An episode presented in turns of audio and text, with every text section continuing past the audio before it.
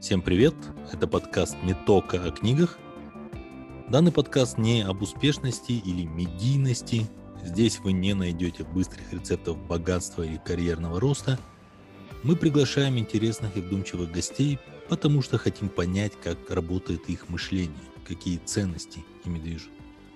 Если вы хотите расширить кругозор и приобрести мыслительные паттерны, которые помогут вам думать независимо и нестандартно, добро пожаловать.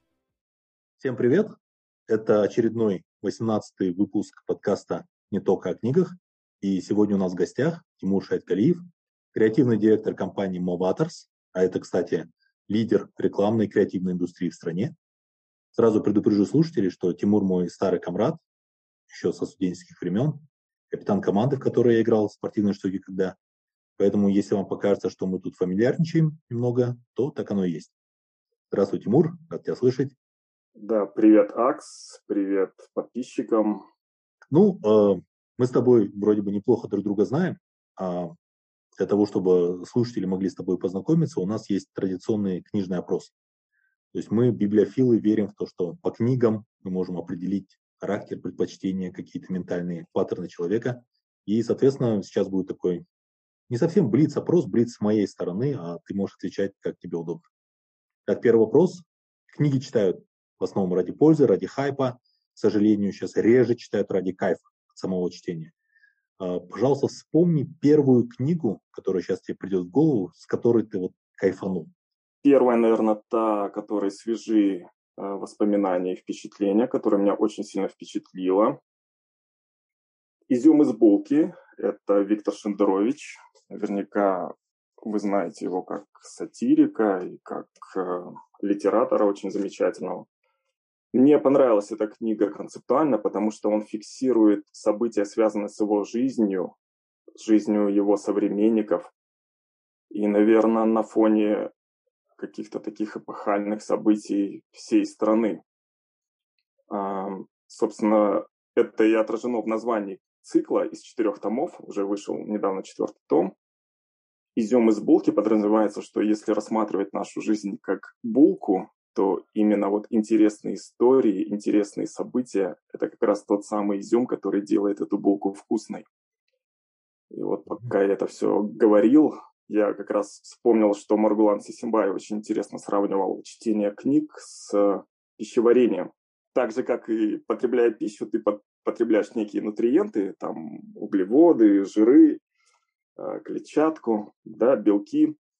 Также и контент книг можно разбить на вот эти вот нутриенты. То есть клетчатка там условно помогает тебе что делать? Ну, выводить шлак из э, организма, собственно, способствует пищеварению белки как строительные кирпичики твоего организма полезны, а вот эти вот углеводы и жиры, это, собственно, вот это вот то, что делает книгу вкусной. И, наверное, я все-таки отдаю предпочтение вкусным книгам, которые, возможно, не несут, на первый взгляд, какой-то практической пользы. Но я потом задумался, что это так или иначе коррелирует с моей работой, потому что именно сторителлинг, очень классное рассказывание историй, оно так или иначе пригождается и в моей работе. Да, условно, какие-то там бизнес-книги – это вот те самые клетчатка и белки, которые тебе важны, да, лайфхаки, которые пригодятся тебе в виде навыков, в виде каких-то ну, инструментов э, эффективности, да, а вот для души это вот как раз э, вот эти вот истории, анекдоты, анекдот, наверное, в пушкинском понимании этого слова, как городская легенда, да, то, что делает жизнь интересной. Интересное сравнение. Второй вопрос. Э, литературный персонаж с кем бы ты, я не знаю, чайку попил, с удовольствием поболтал вечерком. Именно из героев литературных? Да. Ну, давай я скажу, наверное, что, может быть, с кем-нибудь из героев Фауста. Сейчас не берусь сказать, что это Мефистофель, но раз теоретически мы можем представить такую ситуацию, то пусть будет кто-то из них и Фауст, и Мефистофель. Смело. Ну и напоследок, опять же, обратимся немножко к подсознательному первая книга или книги, которые ты вспомнишь из детства? Ну, что-то у меня все книги эти так или иначе связаны с пионерской какой-то лабудой. А, вот, да, собственно, Тарзан.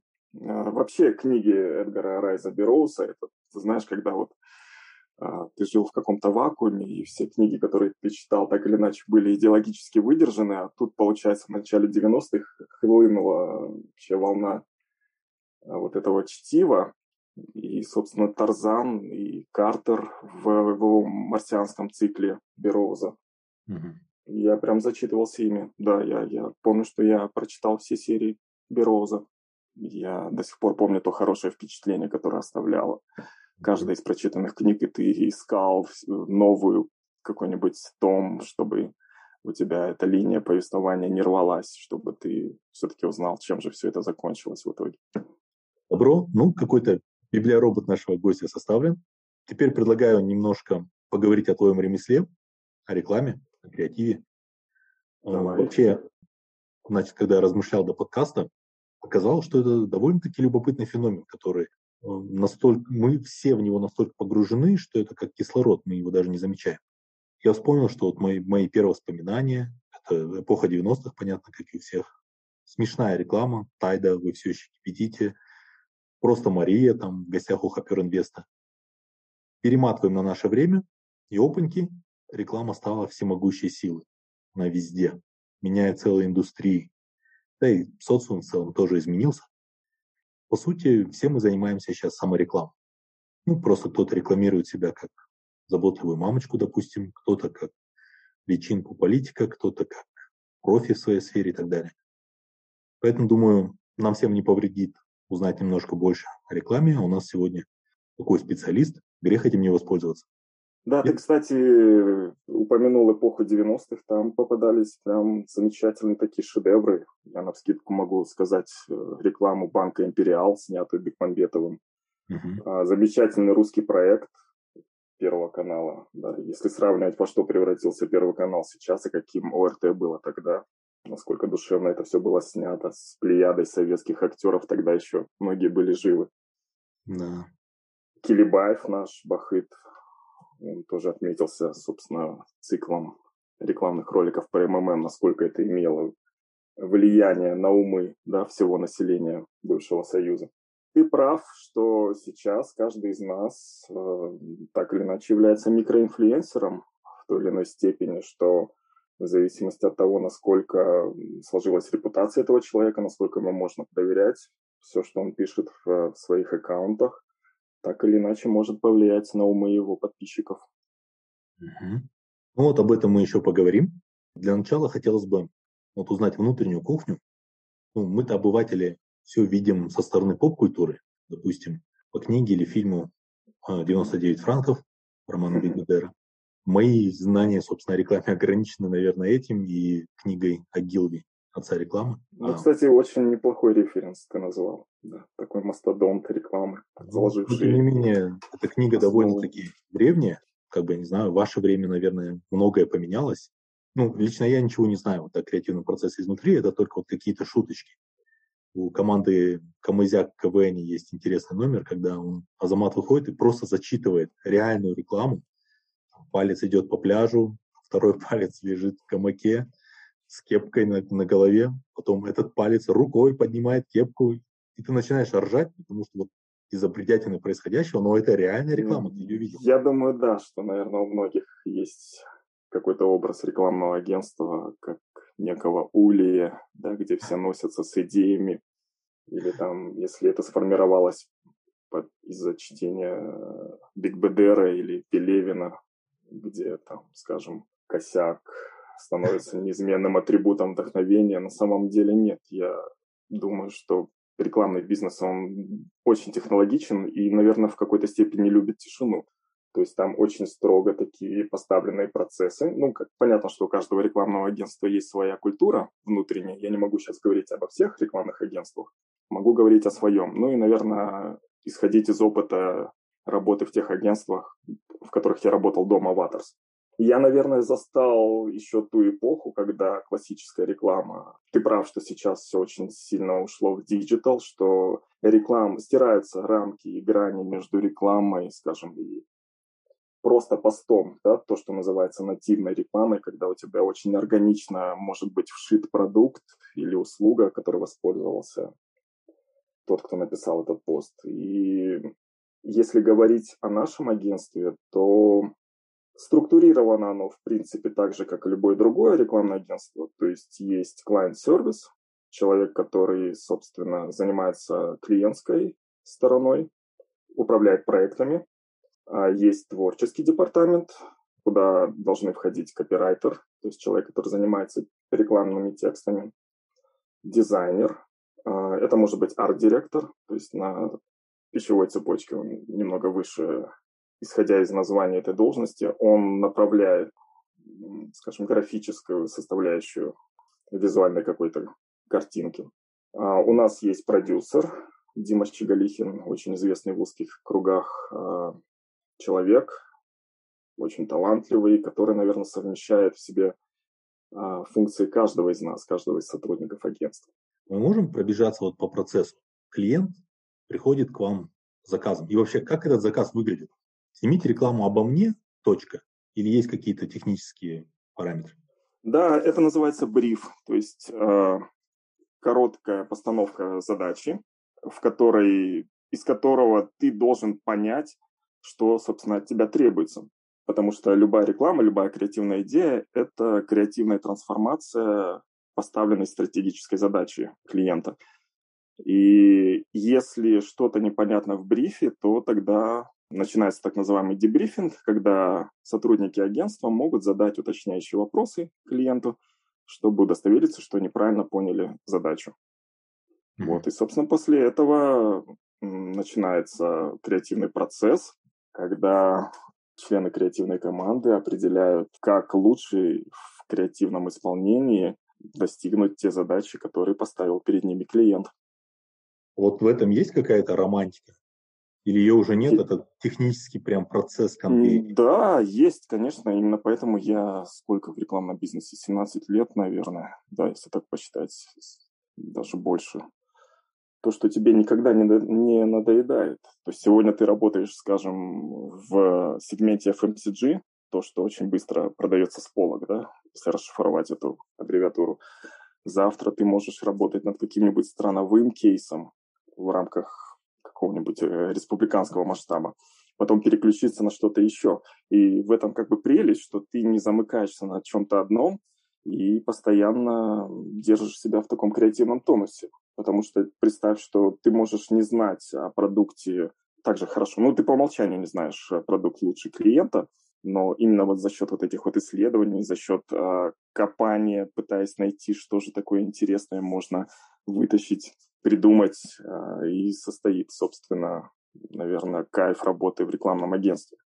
Есть какие-то шаблоны, техники? Ну, вот есть старый штамп, секс продается. Ну, юмор, наверное, тоже продается. Юмор продается, да, значит, однозначно. Насчет секса, ты знаешь, сейчас очень сильно, наверное, следует учитывать и повестку. Не люблю это слово, но так или иначе нужно знать тренды, социальные, социальные нормы, что будет неприемлемо, что вызовет негатив в обществе, особенно учитывая наше общество. Там очень много флажков, за которые а, лучше не заходить. И это все приходит с опытом, и потом уже как-то на рефлексах ты уже начинаешь креативить. Я тебе могу привести примеры из практики, насколько это может быть очень тонкий процесс, где важно учитывать все эти факторы. Мы как-то делали календарь для одного банка как раз в преддверии 175-летия Абая. Ну и мы решили, давайте по современным Абая. Ведь у нас какой образ нашего классика? То, что это такой канонический мудрец, да, как правило, проиллюстрированный в духе реализма. А мы решили в этот раз э, подобрать 12 цитат, собственно, по одной цитате на каждый месяц календаря, и раздать эти цитаты э, иллюстраторам со всего мира. Да? То есть, как они понимают эту цитату и как они могут ее переосмыслить э, в визуале. И в итоге получились очень яркие, модные такие креативные работы. Но сказать, что они были приняты всеми комментаторами, когда мы это все вывесили в Фейсбуке, в наших э, аккаунтах, это было бы неправильно. Знаешь, как закинули камешек в окно Авертона, а обратно к нам прилетел такой булыжник. И нам даже пожелали гореть в аду за то, что мы покусились на такой канонический образ Абая. Но тем не менее, а, кстати, а, если э, говорить о моем понимании рекламы, то я бы сказал, что это как раз и есть изменение социальных норм. То есть помимо своей функции реклама как инструмент для донесения информации о продукте, она вот сейчас в наше время как раз служит тем самым, ну, наверное, камертоном, по которому действительно нужно сверяться в плане именно социальных норм, потому что они всегда подвижны, они меняются. И хорошие рекламные агентства, они как раз улавливают эти тренды и понимают, что будет воспринято обществом, а что нет. Вот, кстати, возвращаясь э, к этому пограничному случаю, я вот просто вспомнил э, в этой книге Агилви, о которой я упоминал, было исследование, то есть они провели опрос, и у людей, которые не помнили рекламу, потребление, это была реклама пива, потребление пива было выше, чем у тех, кто эту рекламу помнил. То есть получается, реклама, на которую компания потратила миллионы долларов, была контрпродуктивной. Она, по сути, снижала потребление продукта. Понятно, что это было несколько десятилетий назад. Сейчас такое может произойти? Ты знаешь, иногда бывает так парадоксально, что ты сделал очень классную рекламу, а в итоге, когда потом спрашиваешь у человека, который посмотрел эту рекламу, а какой бренд, собственно, рекламировался, он тебе не скажет, что это за бренд, потому что настолько он был увлечен, скажем, сюжетом этого ролика. Да, кстати, вот, по-моему, да, это в этой же книге было упоминание этого капкана, Гилви писал, что он Элеоноре Рузвельт, по-моему, заплатил энную сумму. Я, я не помню продукт, но после этого он писал, что это был последний его подобный опыт. Его, скажем так, вывод был такой, вот, звезд запоминают, продукт забывает. Но, а, опять же, это может быть пример какого-то, не знаю, частного случая, потому что я уверен, что если бы ты посмотрел рекламу Coca-Cola или Nike, сто процентов ты бы запомнил, что это бренд Nike или бренд Coca-Cola, потому что ты узнаешь стиль, ты узнаешь позиционирование, потому что позиционирование – это очень важно. Ты понимаешь, что никаким образом это не может быть реклама Adidas или там условно Pepsi, да, потому что ты по каким-то атрибутам э, фирменного стиля понимаешь, что это именно реклама Coca-Cola или условно Nike. То есть э, позиционирование – это то самое лицо компании, да, которое позволяет тебе выделиться на фоне конкурентов. Причем, что самое интересное, ни один из этих э, супербрендов да, не скажет тебе, что там, мы продаем кроссовки, которые сделаны в патагонных мастерских э, третьих стран, да, Nike обязательно будет педалировать вот этот вот дух атлетизма, потому что они продают дух атлетизма, а не кроссовки. Или Coca-Cola никогда тебе не скажет, что мы продаем вредную газировку, да, они скажут, что мы продаем счастье, и ты понимаешь, смотря рекламу, что любая реклама, любая коммуникация, она пронизана и выдержана вот в этой вот конве счастья. Также тоже, если приводить различные примеры, IBM позиционирует себя как компания, которая продает бизнес-решения, а не компьютеры. Мне все-таки кажется, ты сейчас приводишь примеры ну, вот таких сериалов рекламных, когда вот и бренд, и вот цвета Кока-Колы, это легко узнаваемо. Вот я сейчас вспомнил пару-тройку реклам смешных, которые запомнились.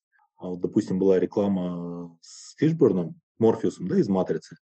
Он mm-hmm. ехал в каком-то там шикарном автомобиле, что зачем-то пел оперным голосом, там все вокруг лопалось. Я помню Фишберна, я в упор не помню марку автомобиля. Или вот эти все рекламы звезд, э, ну, голливудских, получается, они же периодически рекламируют то, то духи, то часы. Вот у меня сейчас в памяти всплывает там МакКонахи кто-нибудь, там, да, Джонни Депп. Опять же, в упор не помню, что они рекламировали, то есть именно бренд. Наверное, все-таки зависит от мастерства. А, мастерство, да, но ты имей в виду, что наверняка ты не видел билборд с тем же самым Фишборном, да, или не сталкивался с изображением в Фейсбуке, да, с Фишборном. То есть нельзя воспринимать рекламу как э, продукт, который ты видишь только из одного канала коммуникации. Как правило, все рекламные кампании, тем более с такими крутыми селебрити, они бьют из нескольких орудий. Так или иначе, ты, увидев э, Фишборна на другом канале коммуникации, сразу понимаешь, что, что он рекламирует. И, наверное, еще важно учитывать фактор проживания в стране, да, где, собственно, Фишборн стал э, героем этой кампании. То есть вряд ли среднестатистическому казахстанскому потребителю так часто попадается фишба на э, наружной рекламе или в каких-нибудь роликах.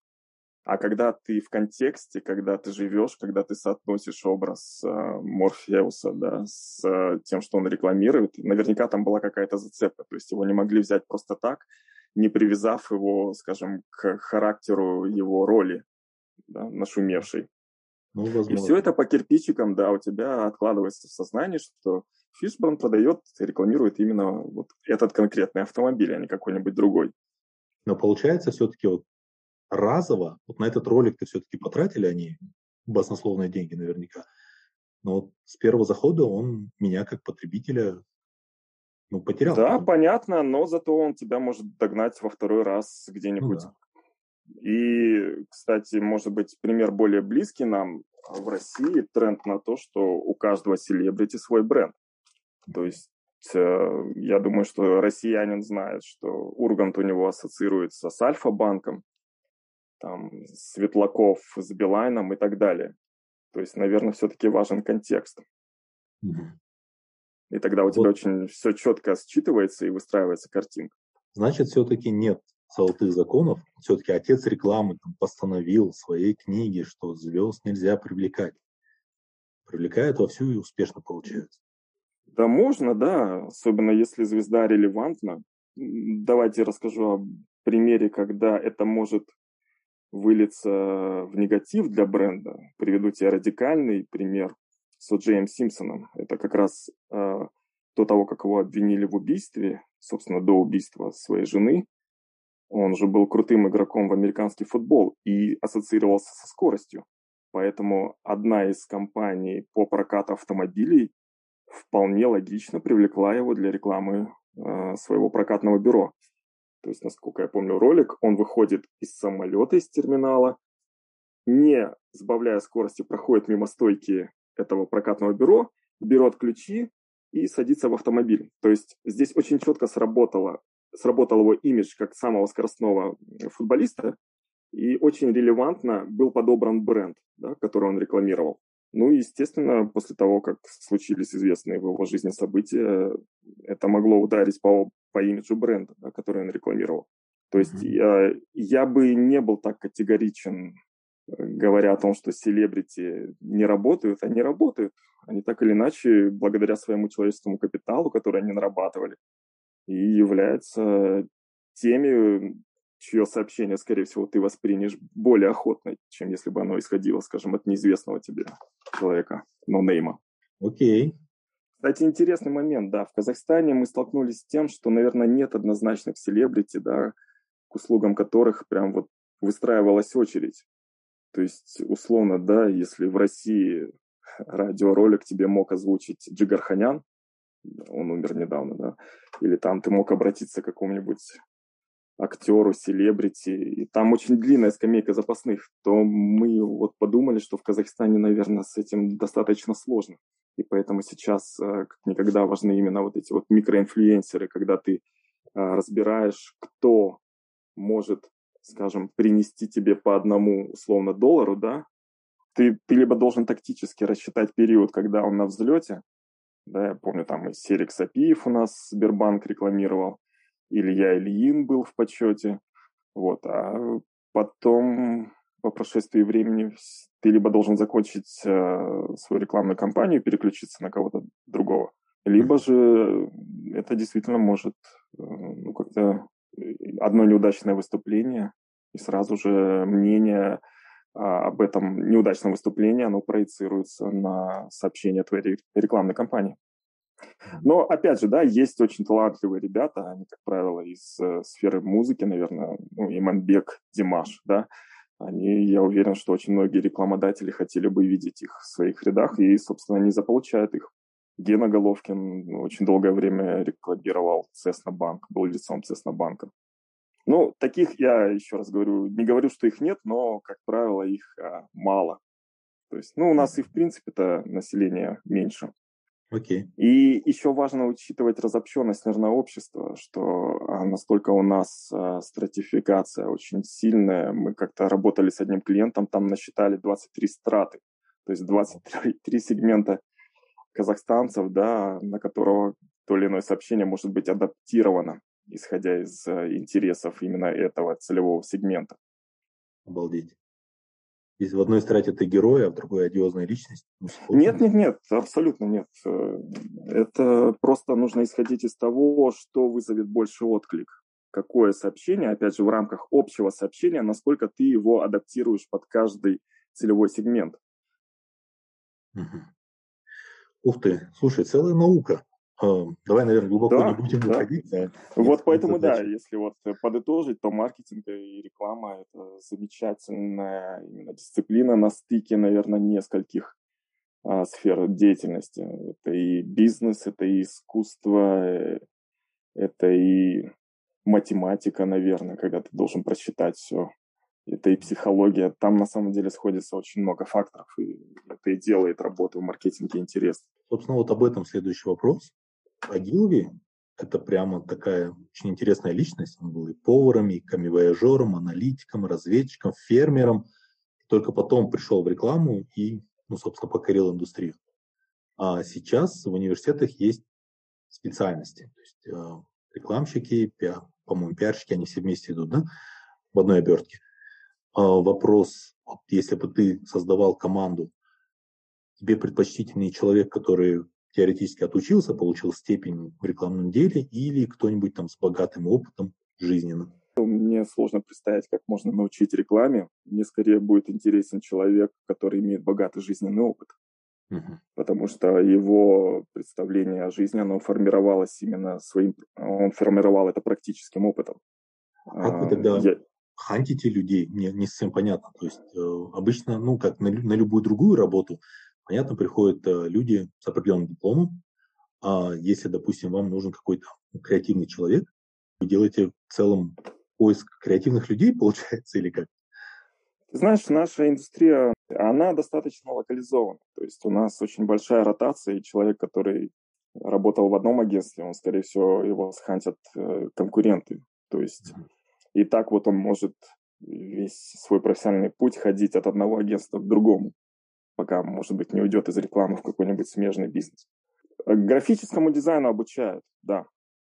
Я учился как-то в Бостоне, и у меня была возможность брать курсы из всех бостонских университетов, и я как-то попал на курс, который назывался Managing for Creativity. То есть не Managing Creativity, а вот этот вот предлог for, он как раз подразумевал, что невозможно управлять креативом, да, или научиться креативу. Ты можешь только создавать некие условия, обстоятельства, в которых твой талант креатора может раскрыться в полной мере. Mm-hmm. И, как правило, очень многое в нашей индустрии зависит от повышения квалификации, от насмотренности, от начитанности.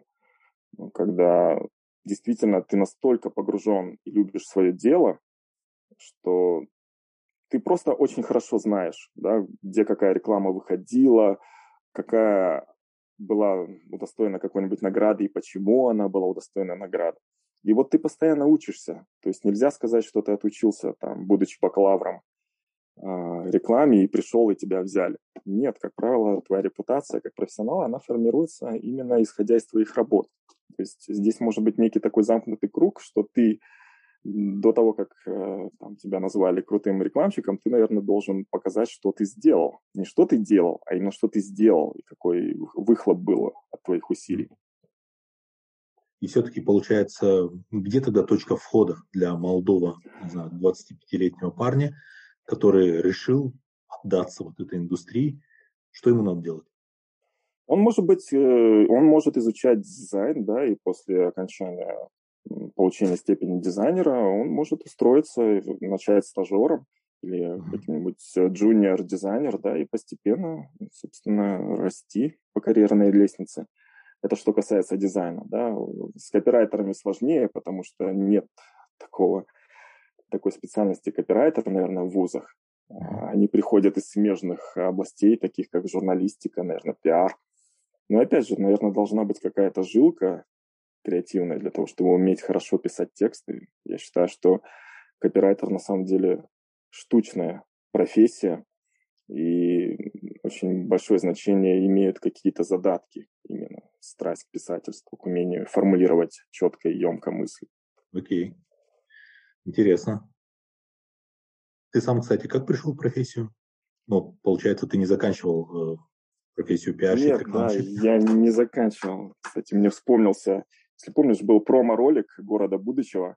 Угу. Там была такая фраза о том, что эти ребята, то есть мы дебатеры, уже сегодня знают, кем они будут завтра.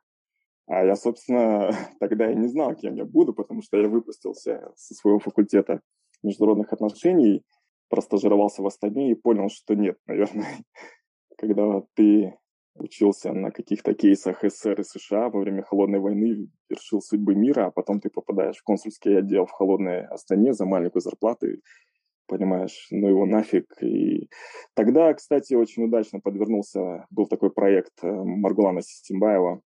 Этот проект назывался «Комета». Это аббревиатура, которая называла, э, означала «коммуникабельность менеджмент талант». И он нанимал выпускников вузов, так или иначе, которые себя проявили хорошо в учебе, в какой-то социальной активности. Ну и город будущего считался таким хорошим заделом для того, чтобы попасть в Симар. И я так попал в пиар-отдел э, Симара. И, как ты знаешь, эта компания также, помимо многих активов, продавала яйца. Ну, собственно, она известна как бренд, именно как бренд-производитель э, яиц. И пришло первое казахстанское агентство сетевое, Stixleo Бернет, презентовать идею. А, как сейчас помню, тогда они это сделали под э, передачу «Устами младенца», когда э, дети говорили про курочку и про яйца. И э, владелец агентства Георгий Кельберг, он показывал референсы, интересные кейсы из мировой практики, чтобы показать, что креатив – это круто. И я тогда прям зажегся. Мне очень захотелось работать в этом агентстве. И, собственно, потом я увидел объявление, когда Stix Любернет нанимал копирайтера. Я прошел два этапа отборов и в итоге оказался в рекламном агентстве. И с тех пор э, началась моя любовь к этому делу. Mm-hmm. Кстати, Маргулан Сисибаев замечательный вообще человек в плане именно умения формулировать. Он интересно находил дефиниции к привычным понятиям. А вот в нашем деле очень важно договориться о терминах. Вот как он, например, определял инвестиции. Инвестиции – это надежды, выраженные в деньгах. Да? Или кредит – это нетерпение, выраженное в деньгах. Сбережение – это дисциплина, выраженная в деньгах. И ты сразу смотришь вот на это все под другим углом. У тебя открываются инсайты, проваливаются жетоны. Вообще инсайт – это замечательная вещь, такой инструмент рекламщика. Это некое озарение, которое позволяет тебе э, решить проблему клиента под каким-то необычным ракурсом, рассмотреть ее и решить в итоге предложить решение, которое выбивается на фоне привычных каких-то заезженных дженериков. И мы в нашей практике стараемся находить вот эти вот неочевидные вещи. Мне очень нравится определение рекламы как это, это не веселые картинки, это умение находить новые связи у привычных вещей. А, в моей практике было несколько моментов, когда вот прям на каком-то озарении находилась очень классная идея. Если ты смотрел наш а, ролик «Работяги», угу.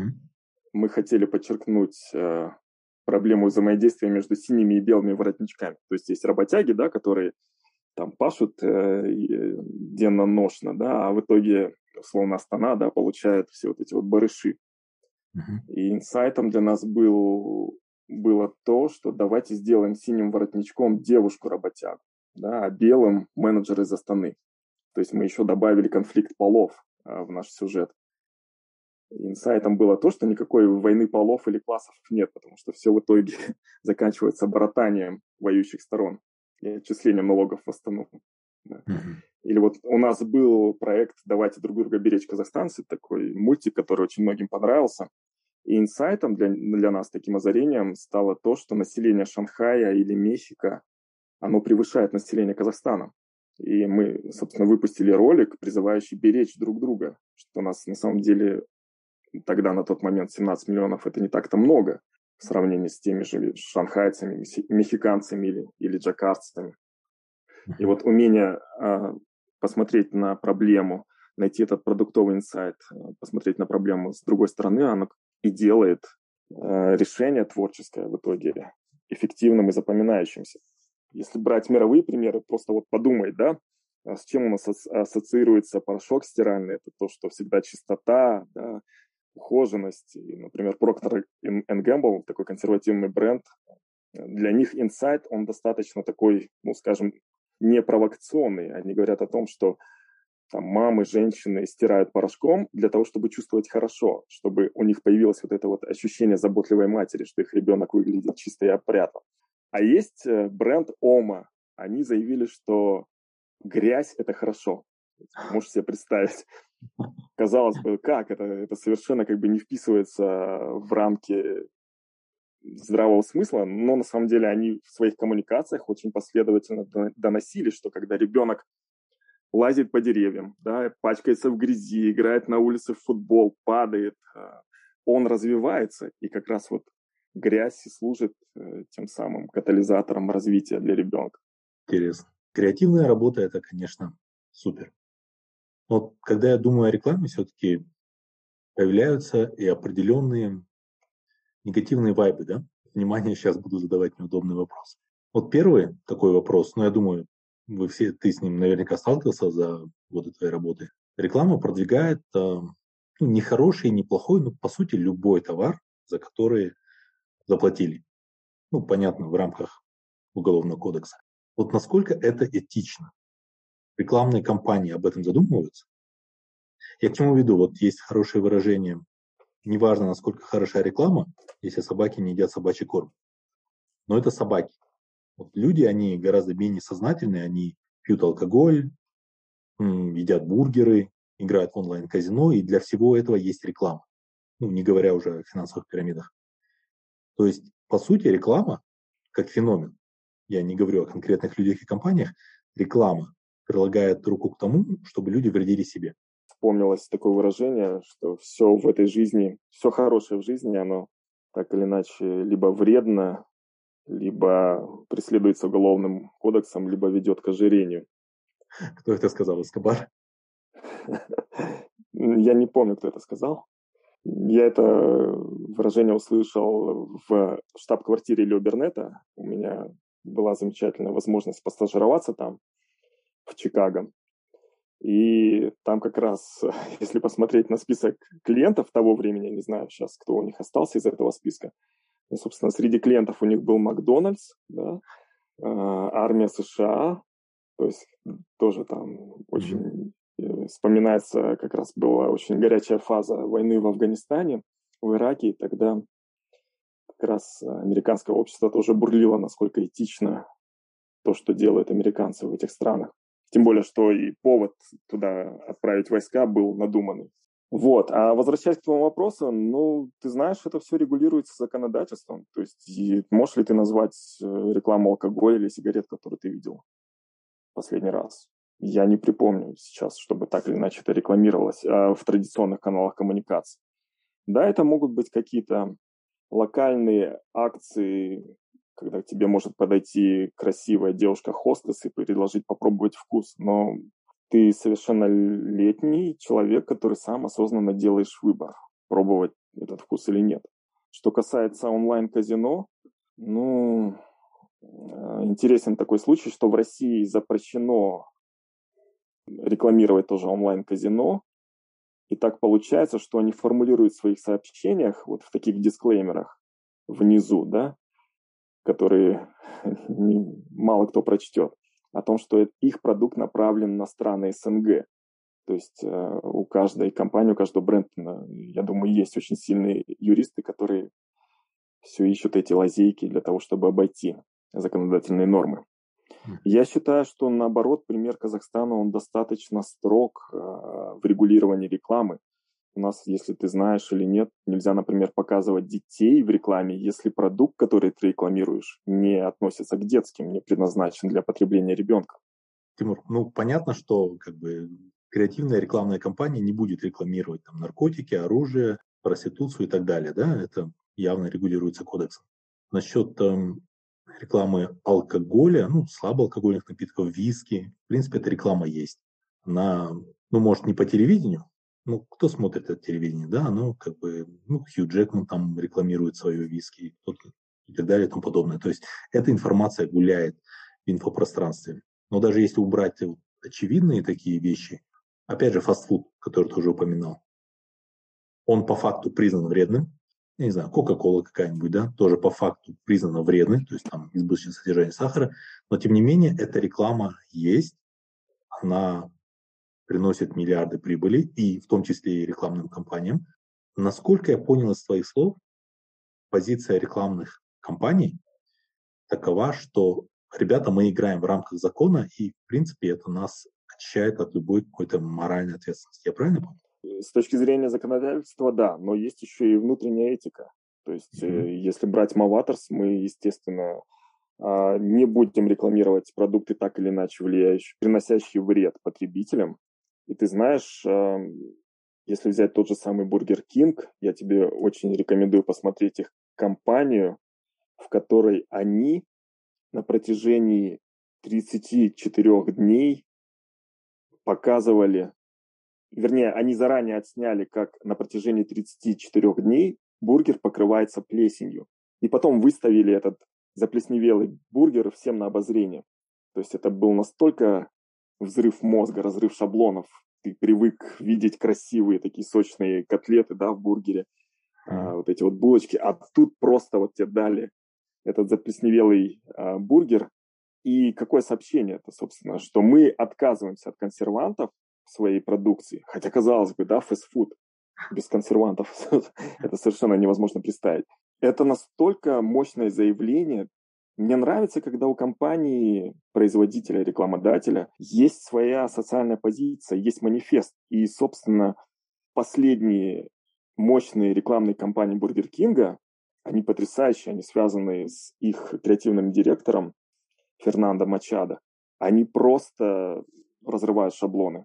Они заявляют о социальной позиции, они говорят, да, мы знаем, что ожирение это плохо, и вот смотрите, мы в нашем бургере не используем никакие консерванты. И Макдональдс тоже подтягивается, потому что так или иначе uh-huh. а, ты двигаешь категорию, ты за счет того, что ты трендсеттер, первопроходец, ты устанавливаешь стандарты, по которым уже подтягиваются другие, другие игроки отрасли. Это, я считаю, да, внутренняя этика рекламного агентства. Браться за э, этот проект или нет.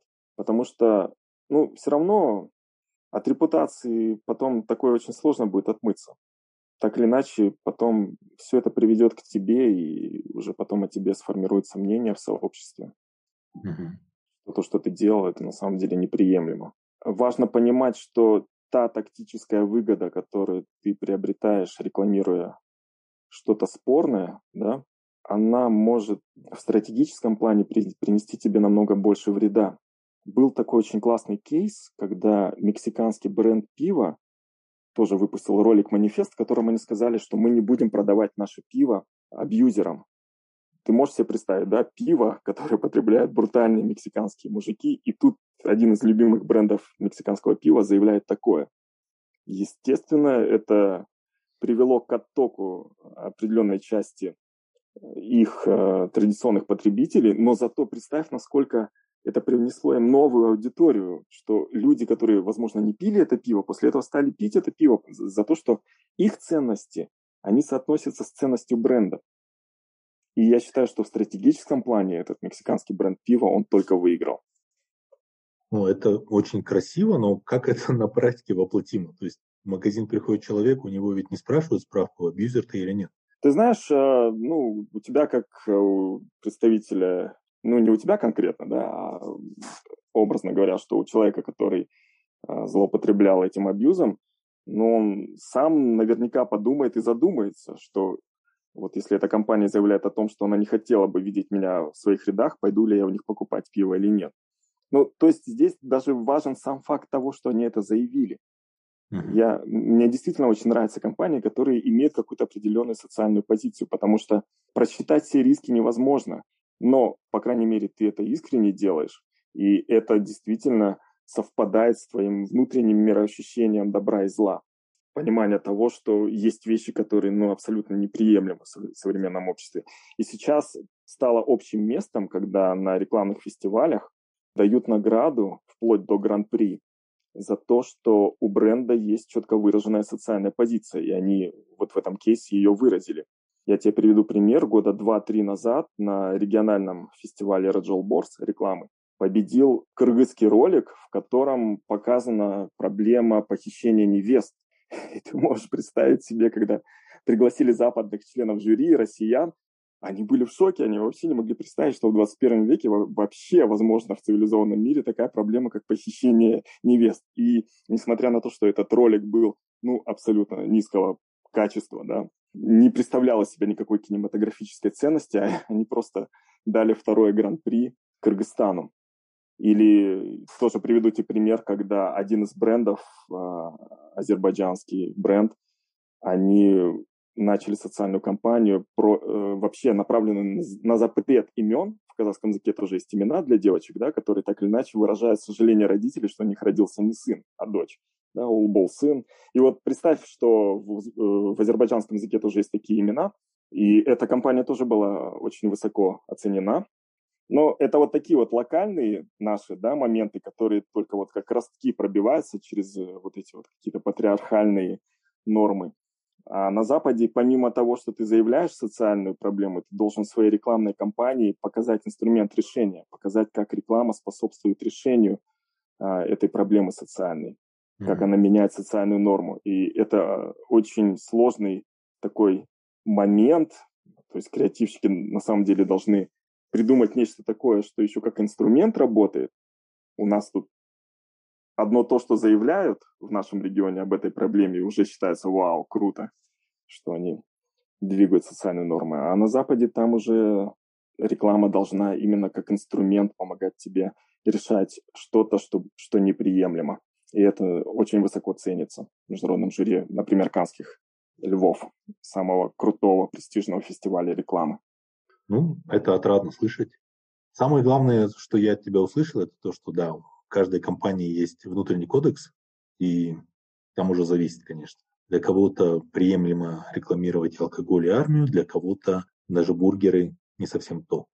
Все же, вот подводя итог, несмотря на то, что вот есть эти позитивные подвижки, реклама, она, как ни крути, она работает.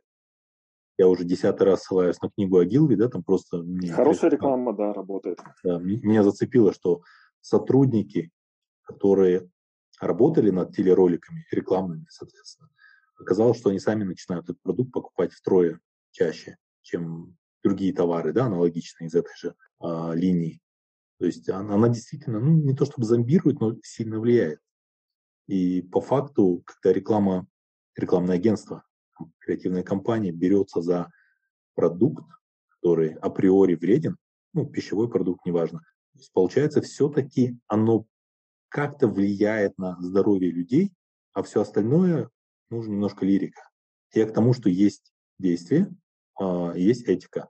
То есть тут получается уже просто каждая компания выбирает сама, где переступать грани, переступать, что для нее приемлемо или нет. Ну, это такой вопрос, прям скажем, а, довольно сложный. Ну, вот ты знаешь, а, это уже, наверное, какая-то жизненная необходимость для компаний. Если они в своем этическом кодексе не пропишут, что они за sustainable development, за устойчивое развитие, то они обречены изначально.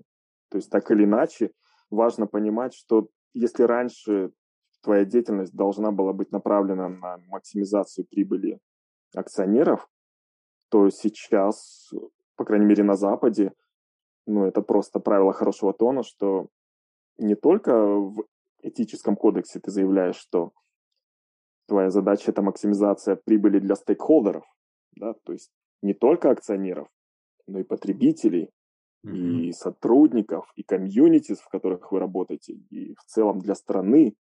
На самом деле, если ты не будешь шерить вот эту вот прибыль между всеми стейкхолдерами, то долго ты на рынке не продержишься. Потому что ну, ты просто столкнешься с такой волной негодования, что ну, ну просто ты распишешься в собственной собственном банкротстве рано, рано или поздно. И это на самом деле очень хорошие такие нормы, которые рано или поздно будут доходить до Казахстана. То есть я Запад рассматриваю в данном случае как полигон, где все вот эти вот ценности отрабатываются с ошибками, так или иначе они набивают себе шишки, но потом они все равно просачиваются и доходят до нас. Это хорошо, что вот эти вот социальные нормы, они меняют восприятие людей, они делают их поведение и моральное мироощущение свое намного лучше. Лучше, чем когда-то, ну, возьми там лет 5-10 лет назад. Все меняется достаточно динамично в последнее время в этом плане. Ну, это здорово. Окей. Но вот есть еще один вопрос, который тоже давно хочу задать. Стоимость рекламы входит в цену продукта. Даже у смешного Славы С была такая цитата. Три пятых от цены пива составляет реклама. С лимонадами еще хуже. Я думаю, ты как специалист, в принципе, знаешь, какова э, доля, опять же, рекламной кампании в конечной стоимости продукта. Я не могу сказать за, может, все вещи, которые нас окружают. Я знаю, что в киноиндустрии ну, 50%, допустим, бюджета – это маркетинг. Ровно столько, сколько потратили на всех этих звезд, селебрити, спецэффекты, ровно столько же уходит на рекламу. И с одной стороны, как бы, а в чем проблема, да, товарищ? Зачем ты заглядываешь в чужой карман? А, проблема состоит во второй части. В том, что высокая цена не гарантирует качество продукта. То есть есть исследование, что связь цены и качества между даже продуктами питания абсолютно нулевая. И я как потребитель, получается, попадаю в ситуацию, когда я переплачиваю из-за рекламы, но при этом реклама мне никак не гарантирует повышенное качество товара. Просто хотелось выслужить э, твои соображения на этот счет. А, я бы не закладывал только рекламу в конечную цену. Это то, что называется капитализация бренда. В том же самом Огилви, там на первых страницах приводится пример, как даже в Советском Союзе было свое понятие брендинга, когда молоко, скажем, в одной части страны стоило чуть дороже, чем оно стоило в другой части страны. А, закладывается то самое бренд equity. Те, собственно, акции, которые у тебя выросли. То есть Apple дорогой не потому, что он такой навороченный и все, вся начинка Apple стоит так дорого.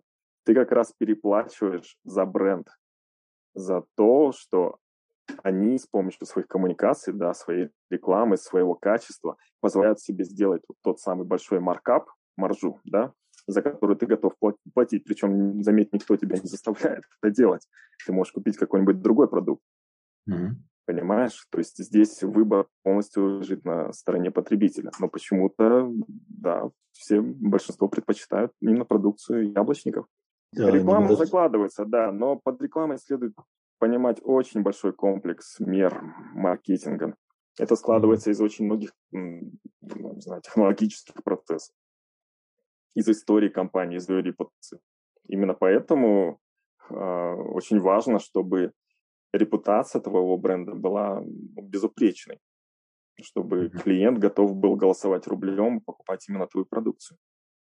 Ну вот вообще, э, чтобы окончательно, наверное, разъяснить э, позицию, но это скорее такой философский вопрос сейчас будет. А, с точки зрения потребителя, идеальный мир – это, наверное, мир, в котором вообще нет рекламы. То есть продукты конкурируют с собой исключительно по полезности. Вот, вот это молоко полезнее, чем это, да?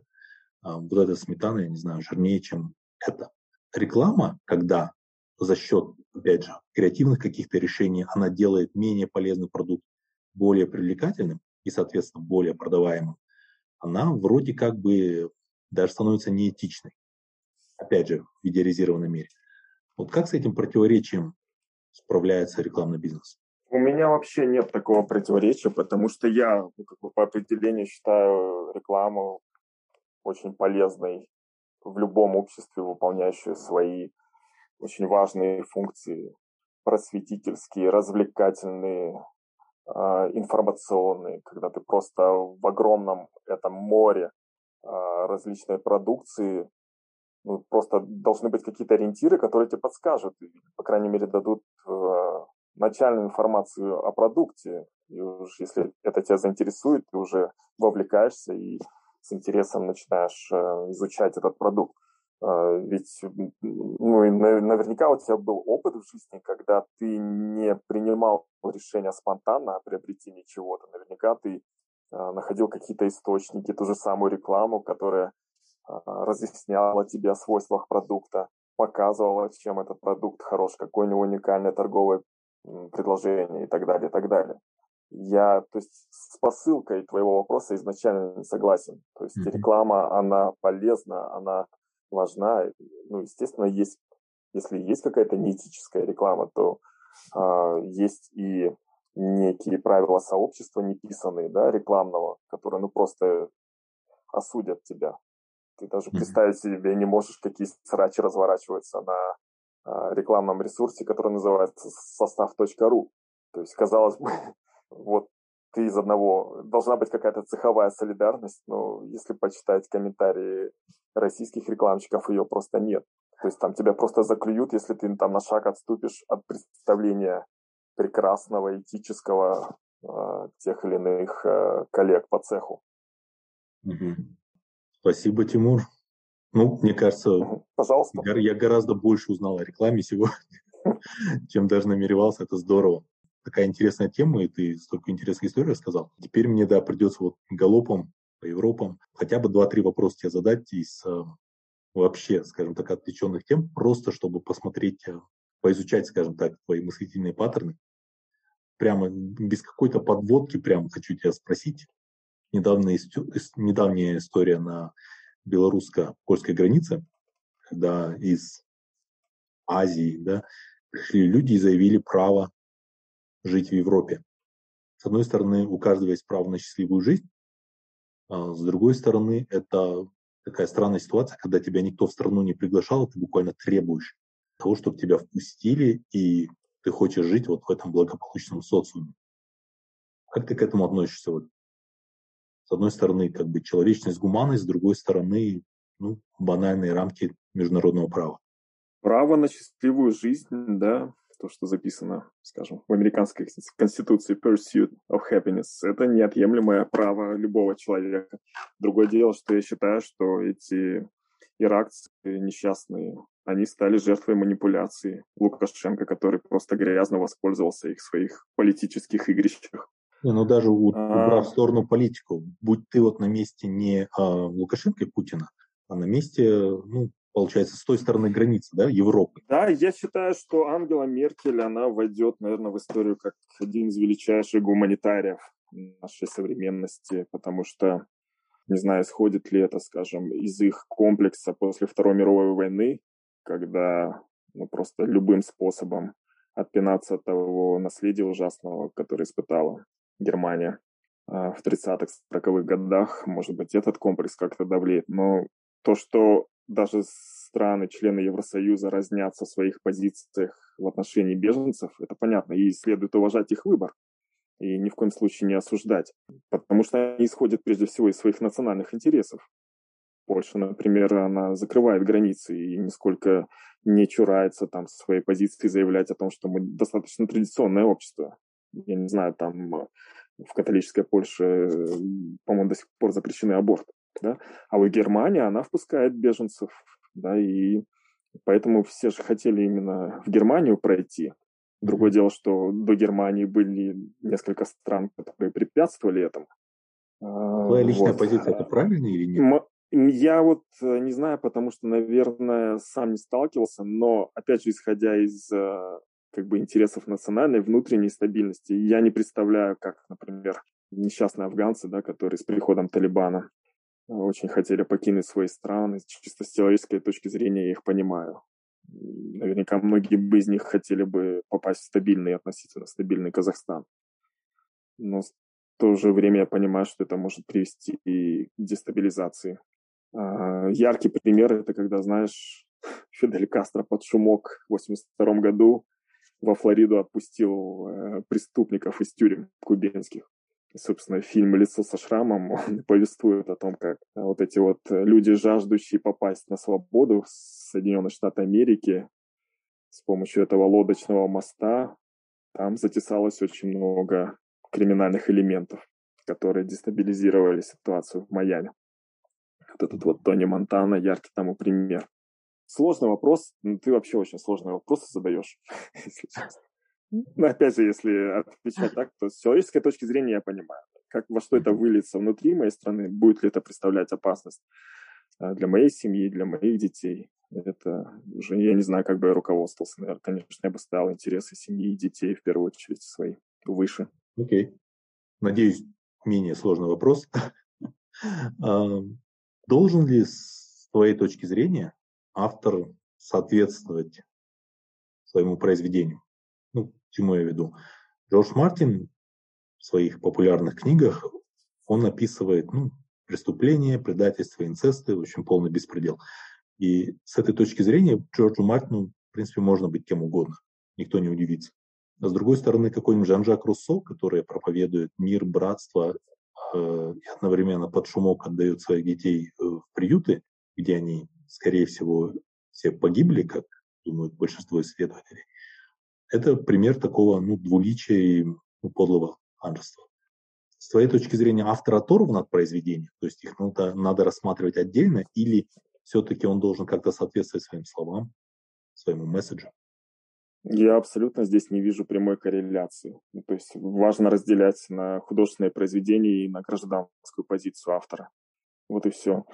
Из ярких таких примеров я, наверное, бы вспомнил скандал, связанный с неприездом Дмитрия Быкова, очень уважаемого мною публициста в Казахстан, когда в одном из его произведений, как ты помнишь, а, кто-то усмотрел неуважение по отношению к казахам. Угу. Я, я разделяю абсолютно художественное произведение от гражданской позиции автора.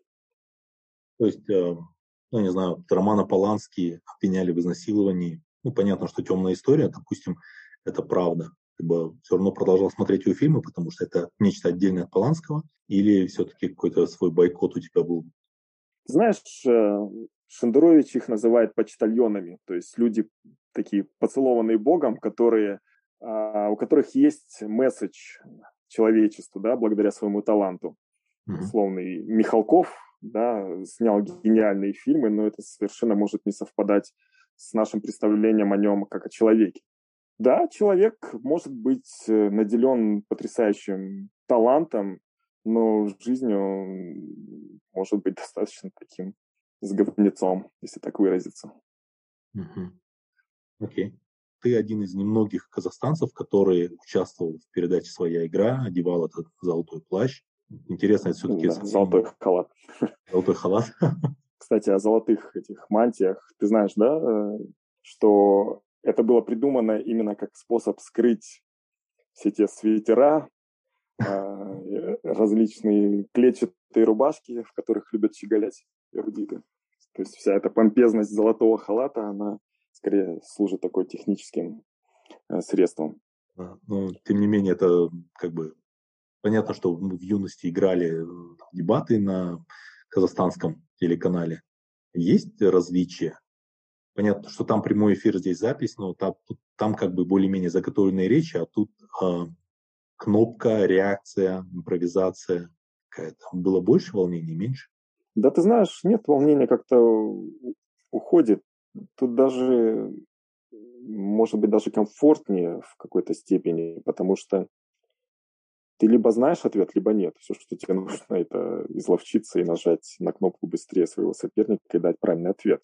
Тогда как э, дебаты, да, предполагали определенную подготовку, написание речей, умение предвидеть, что скажет твой оппонент. А тут ты либо знаешь, либо не знаешь. В этом как бы с какой-то точки зрения упрощение некое вот этого процесса выступления перед публикой. Ты забываешь обо всем и, и просто сосредоточен на вопросе и на правильном ответе. Okay. Слушай, мне вот интересно, мы э, когда играли в спортивном что когда, Брейн Ринг, ну это было развлечение, понятно, мы как-то, наверное, даже сильно не задумывались о механике этого всего. Вот сейчас ты уже выступаешь в роли устроителя игр. У тебя есть проект On, интеллектуальные игры на английском языке. Мне вот интересно, ты, а, находясь уже по другую сторону, скажем так, вот баррикады или микрофона, ты стал лучше понимать вообще, что движет игроками? Ну, с одной стороны, ну, чего греха таить, призы там обычно минимальные, статус, ну, сам знаешь, это очень узкие круги, да, в которых, допустим, я и ты знаем, что Анвар или Гарри крутые, но, скажем так, вне этого круга они неизвестны, потому что телевизионной версии у нас этого нет пока. А, но тем не менее, довольно большая армия людей, взрослых, состоятельных, солидных, ходят на эти квизы, игры, викторины, радостно выкладывают фотографии на Фейсбуке э, со своими сертификатами. У тебя появился какой-то инсайт, почему они это делают? Мне кажется, это всегда классно, когда ты чувствуешь, что, знаешь, такая сублимация ума, что вот, э, зная какие-то ответы на вопросы, которые, возможно, не пригодятся тебе в профессиональной жизни или в личной, у тебя есть ощущение а, того, что ты чуточку умнее. Доходит до того, что в спортивных кругах люди могут, играя онлайн, да, а, прибегать к помощи Гугла, а, чтобы загуглить ответ и, и ответить правильно, лишь бы победить. Ну, наверное, движет некое тщеславие, да. Ну, чего греха таить, да. Мне тоже всегда было э, интересно победить, поучаствовать движет азарт. Это, мне кажется, как в любой игре, желание победить, такой инстинкт победителя движет очень многими. А в моем случае я хотел найти продукт, который будет интересен прежде всего самому себе, мне. А, у нас очень много франшиз российских игр, да, которые адаптированы здесь, в Казахстане. Собственно, особо ты не напрягаешься, тебе скидывают пакет вопросов, которые ты отыгрываешь в определенном формате визуальном и звуковом. И как организатор получаешь деньги. И мне было важно найти нишу, я нашел ее. Это англоязычный квиз.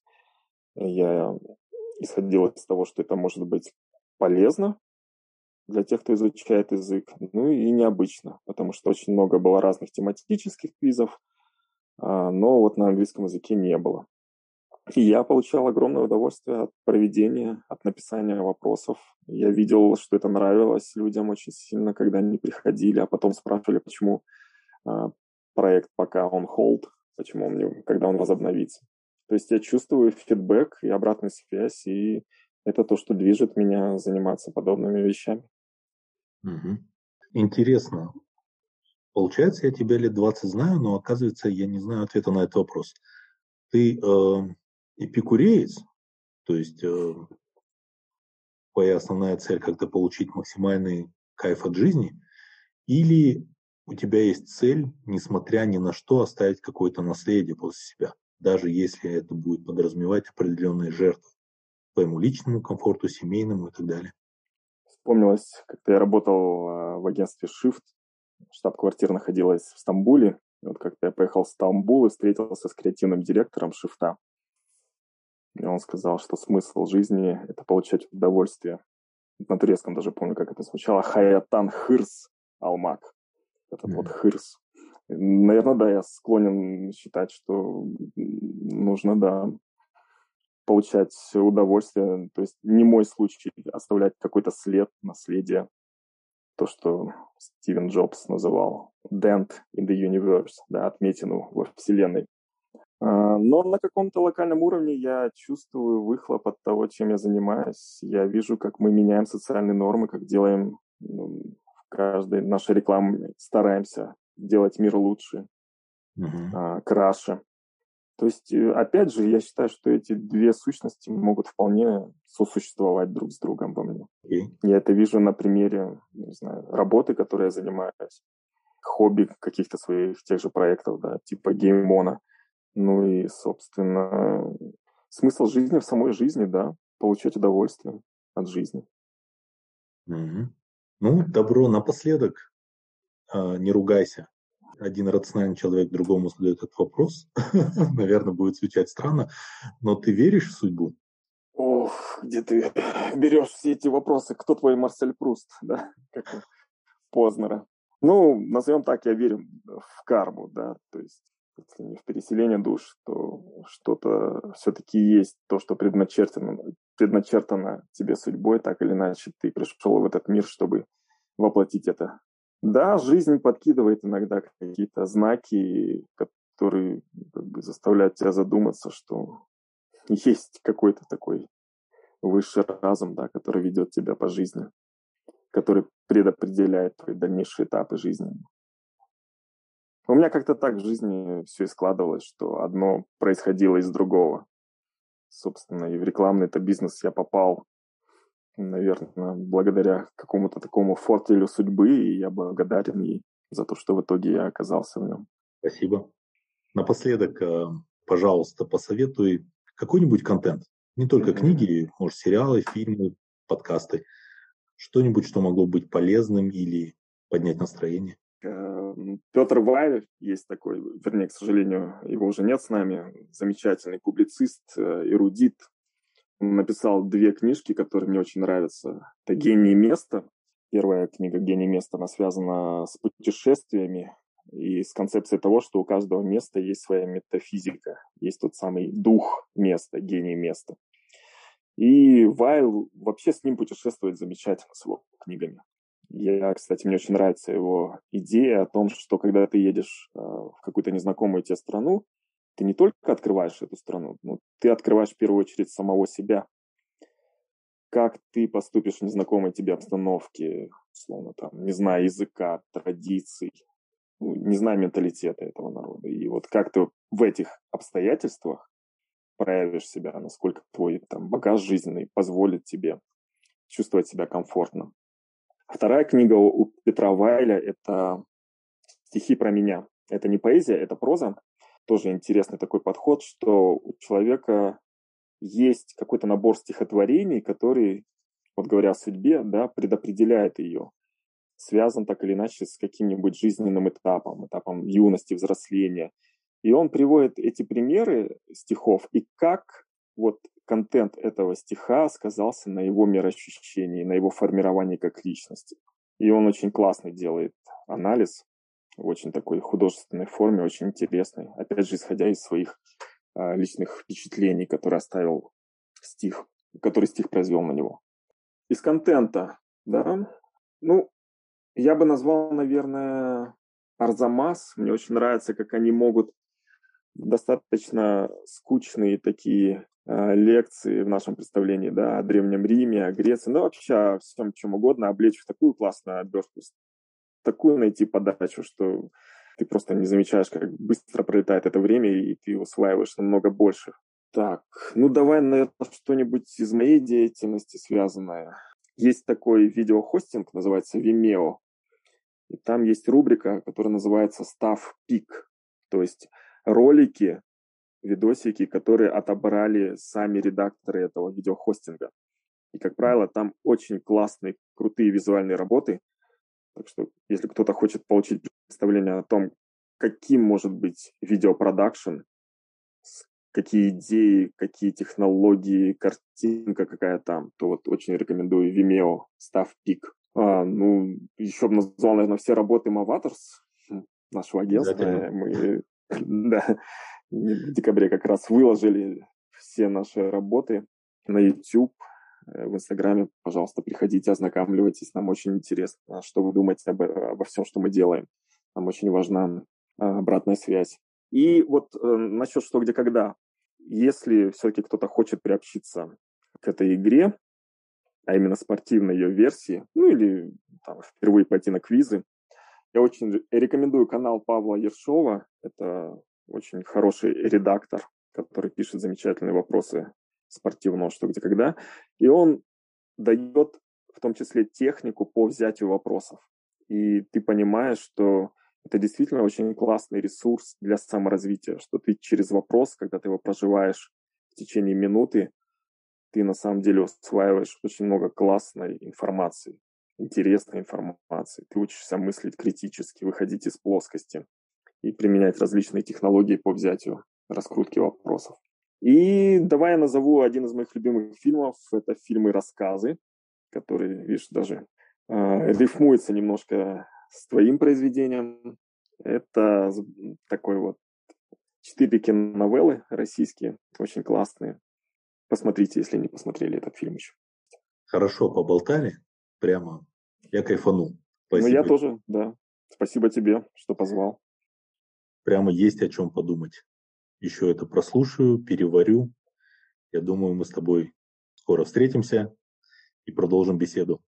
Да, давай с удовольствием. Рад был пообщаться с тобой. Большое, Рахмет, за твое время.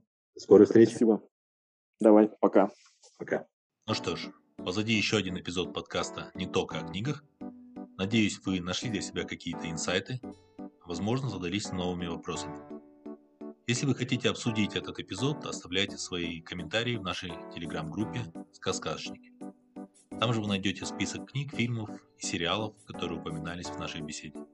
Всем пока, услышимся в новом эпизоде подкаста.